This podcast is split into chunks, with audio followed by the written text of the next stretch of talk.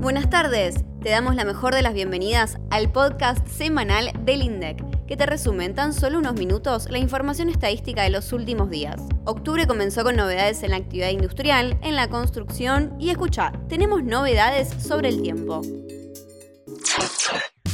¿Cómo decís, Agus? ¿Nos pasamos al rubro meteorológico? Mirá que en el INDEC no hacemos predicciones, ¿eh? No, no, no, eso lo tengo muy en claro. Me refería a que esta semana publicamos los resultados definitivos de la ENUT. Ah, la ENUT, ahora sí. Te referís a la encuesta nacional de uso del tiempo, ¿no? Exactamente. ¿Alguna vez te preguntaste cómo usamos nuestro tiempo? ¿Cuánto dedicamos de nuestro día, por ejemplo, a trabajar en un empleo o a cuidar a un familiar? ¿Qué uso hacemos de nuestro tiempo libre? ¿Cuánto lo dedicamos al trabajo doméstico no remunerado? ¿Y en qué medida lo utilizamos para estudiar o simplemente para nuestro cuidado personal? La encuesta nacional de uso del tiempo 2021 responde a todas esas preguntas. La ENUT se llevó a cabo entre octubre y diciembre de 2021 y nos permitió caracterizar la participación de la población en distintas actividades, tanto en las que son productivas como las que son no productivas. Pero vamos a los números que importan. El 46,4% de las personas trabaja en la ocupación, es decir, las actividades vinculadas al mercado de trabajo a las que les dedican en promedio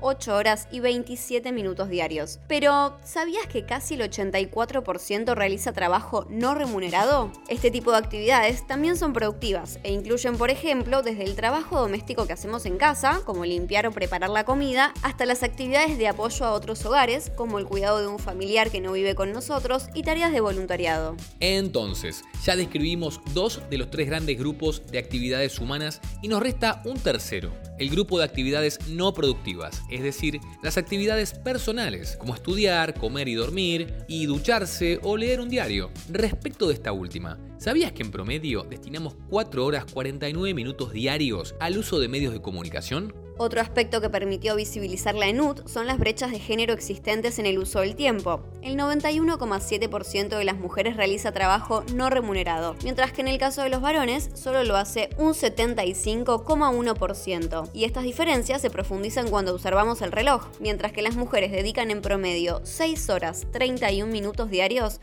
en los varones se reduce a 3 horas 40 minutos. Esta es apenas una muestra de toda la información que relevó la encuesta. Pero calma, estamos preparando un podcast especial para describir sus resultados con mayor profundidad y que te permita aprovechar toda la riqueza de datos que contiene, ya sea para tus estudios, tu trabajo o simplemente por curiosidad. Así que atención, cuando esté listo, lo vamos a anunciar por nuestras redes.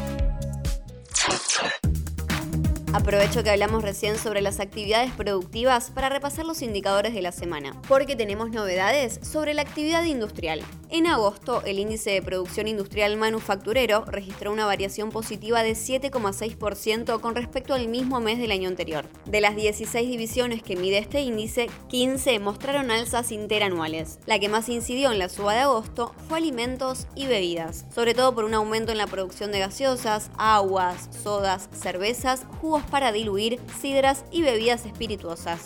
La segunda división con mayor peso en el mes fue vehículos automotores, carrocerías, remolques y autopartes, impulsada por un aumento de 38,4% en la producción de vehículos automotores. Sin embargo, en la misma división, la fabricación de neumáticos cayó interanualmente 25% en agosto. ¿A qué se debió? Según fuentes consultadas, la producción se vio afectada por medidas de fuerza iniciadas por parte de los trabajadores del sector en mayo de este año, que derivó en distintos paros en algunas líneas productivas. Y nos damos un último paseo para mirar la evolución de la actividad de la construcción. En agosto el indicador mostró una caída de 2,1% respecto de julio en la medición sin estacionalidad, pero al compararlo con el mismo mes de 2021 creció 7,3%. Los puestos de trabajo en la construcción registrados en el sector privado rozaron en julio los 440.000, 19,1% más que en un año atrás. ¿Y cuáles son las perspectivas de las grandes empresas del sector para el trimestre septiembre-noviembre?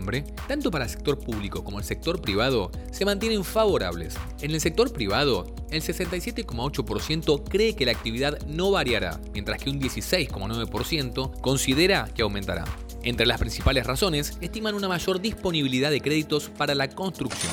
Conoce el detalle de las 8 respuestas que presenta el informe sobre la encuesta cualitativa que se realiza todos los meses. Las encontrás a partir de la página 10 del informe. Ahora sí, llegamos al final de este episodio. Ya sabes lo más importante de la semana con información basada en evidencia. Recuerden, como siempre, que pueden mandar sus consultas. Envíanos un audio por nuestras redes o al 11 32 06 70 10 que el propio director del INDEC te responde. Datos INDEC.